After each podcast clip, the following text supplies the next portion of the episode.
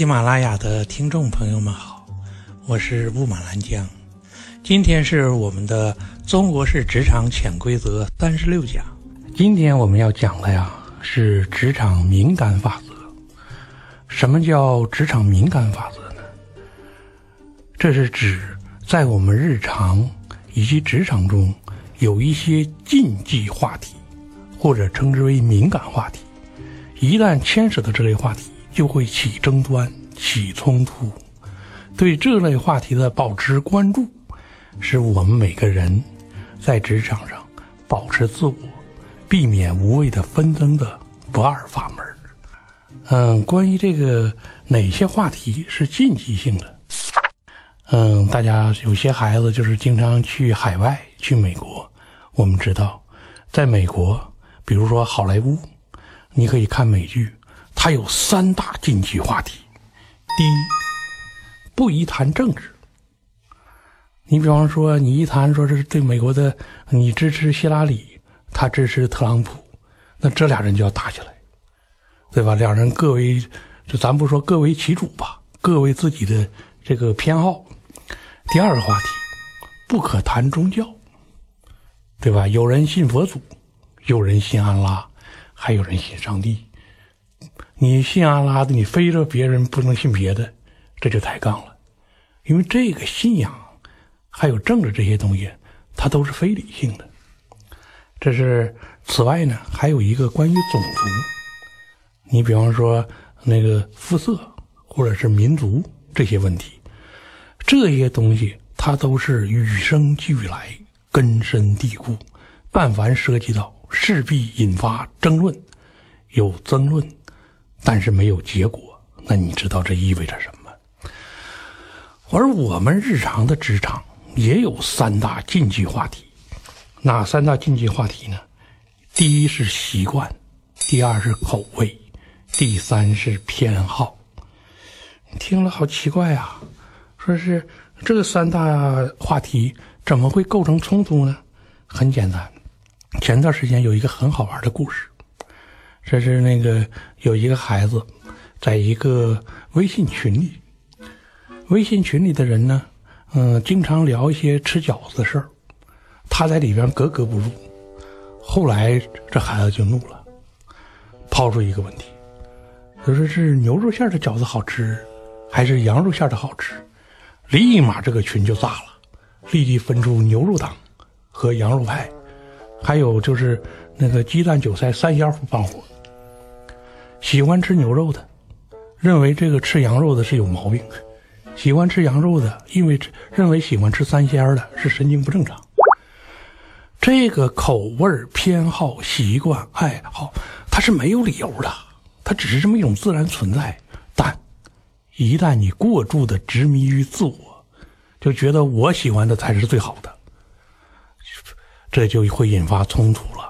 我们知道，豆浆分甜党和咸党，对吧？完了，那个北方吃饺子要蘸酱油还是蘸醋，这也是一个大事儿。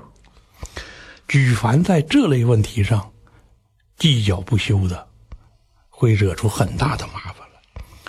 嗯，我记得我小时候看过一个很好玩、很好玩的故事，说是这个，嗯，有一个和尚和一个老道无意中相遇。这个和尚一看，哎呀，说这个老道不行啊，说你信错了，你该信我佛祖啊。这个老道一看和尚也怒了，说你这个和尚，你信的这个，你那个佛是不对的呀，你该跟我信这个道才对。结果两人就互相劝对方。既然要劝对方呢，不光要抬自己，还要贬对方。这一贬，双方就都不干了，就打起来了，打得很激烈。最后两个人就是气愤不休，闹到了县太爷那里。县太爷升堂一看，说什么什么，和尚跟老道为了谁信谁这个事儿打起来了。当时这个县太爷那个火啊，说你他妈的和尚你不好好念经，道士你不去作妖，你俩闹什么？当时一拍惊堂木，说来人，把这两个闲极无聊的人，一人给我弄个屋关起来，关足一百天。这个故事最后说呀，关足了一百天之后，和尚出屋，抱着一部手稿，叫《西游记》。道士出从房间出来，也抱着一部手手稿，叫《封神演义》。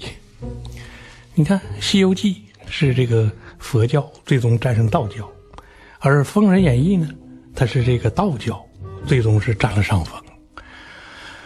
嗯，这只是一个故事传说，但这个故事说的就是人心在这个细腻的、敏感的问题上最易起争执。而这类争执啊，它是人高度的引发人的敏感心理。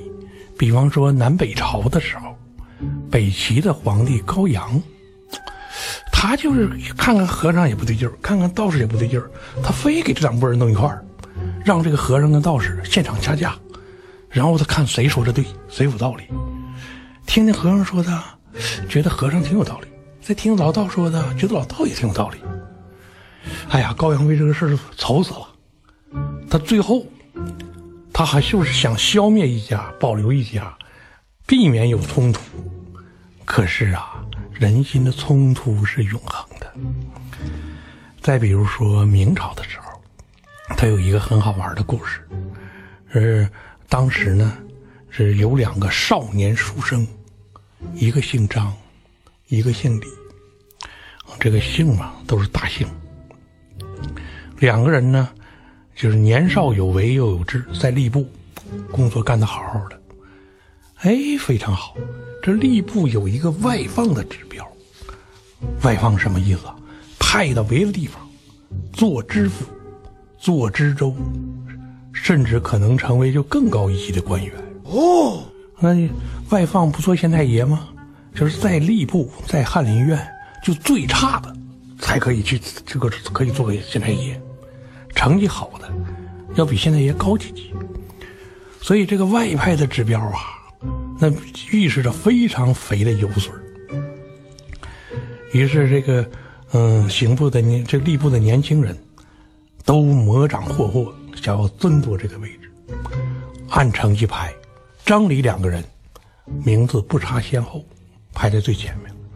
排在两个人的后面的第二名，就两个人并列第一嘛，第二名。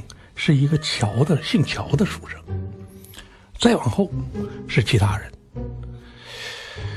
然后吏部就犯愁了，说这个第一名就并列两个人，可指标只有一个，怎么办呢？正犯愁的时候，这个第二名姓乔的出来了，后来说是各位老大人，说是我年轻没什么见识，但是我觉得吧，他俩既然名列都是第一，那是不可能的。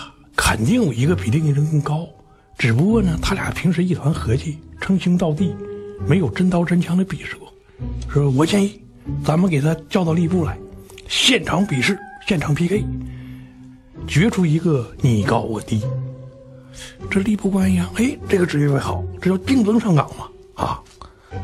摆两张桌子，把张李二书生叫来，让他俩现场 PK。这个张李二书生，我们前面说过，他俩是不错的朋友啊。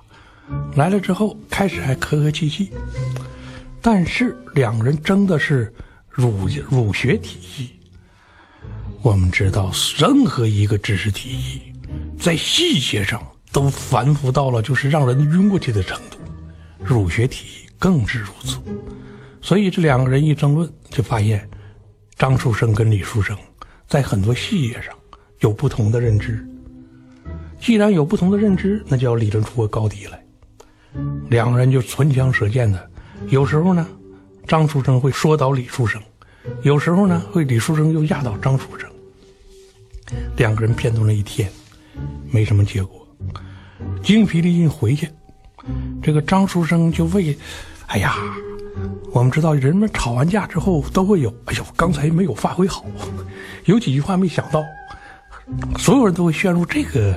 情节中，这个张书生正在屋里懊悔。哎呀，当时怎么没想到那几句话？正懊悔呢，梆梆梆，外面有人敲门。开门，是排第二的姓乔的书生。姓乔的书生进来，拿了一堆书稿，然后告诉张书生说：“今天你没有干掉这个姓李的，是因为这一块这一块你没讲没讲明白。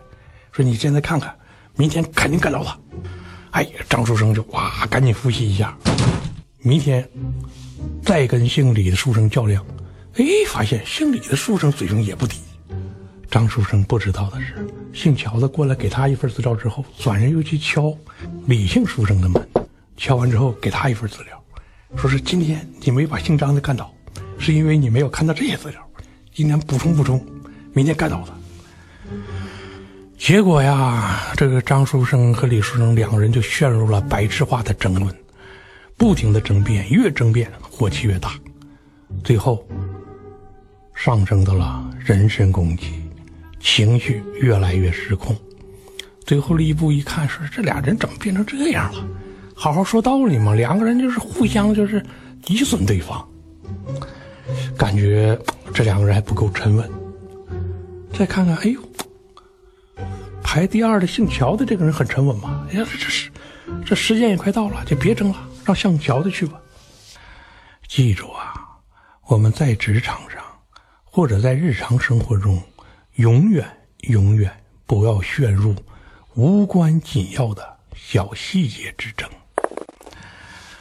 嗯，前段时间呢，有这么一件事儿，是那个一个企业呢，他是搞一个活动，搞一个活动，然后每个人要选一个颜色，说你比方赤橙黄绿青蓝紫，你选一个，七个人一个组。你选什么？你选一个，把这七种颜色分配了。哎，就其中一个小组，这个人上来，我喜欢绿的，我选绿的。结果另一另一个人说，我也喜欢绿的，我这绿的该归我。这俩人一争，别人就觉得，哎呀，你俩这争绿的吧，我觉得黄的不错。结果黄的有几个人争，大家就无休止的争黄的，争绿的。人家别的小组都完成任务了，他们在这争呢。你注意，我们在职场，在日常生活中，很少很少有什么，就是说你非争不可的问题。多数这些无关紧要的鸡毛蒜皮。这有一个笑话说嘛，说是有一个男人结婚了，完了结婚了之后，别人问他说：“你们家谁说了算？”这个男的回答。说是像什么这个，嗯，国家领导人什么时候出访，该去哪些国家，该怎么谈，这事儿我说了算。说那其他呢？其他的小事都给他说了算。说这是一个玩笑，意思说呢，家中的主事权全在妻子之手。说这是聪明的男人，他永远不会陷入情绪化之中，永远不会挑动对方的敏感点。还有一个问题。人在职场，在情场，还是在交际场，你永远要认知到自我的敏感点在哪儿。如果你听了别人喜欢什么，你会知道那是他的权利，你可能不认可。如果你高度不认可，那说明你是有问题的。你能够含容，能够微笑，这说明你就成熟了。我们重复一下职场的敏感法。它无非就是这么个几点：第一，你要认知到，人类认知有一些敏感区域，在大的话题上有政治、有宗教、有种族；在小的话题上有习惯、有口味、有偏好。语完这类问题都是非常个性化的，没有道理的，没有是非的，这是第一。第二。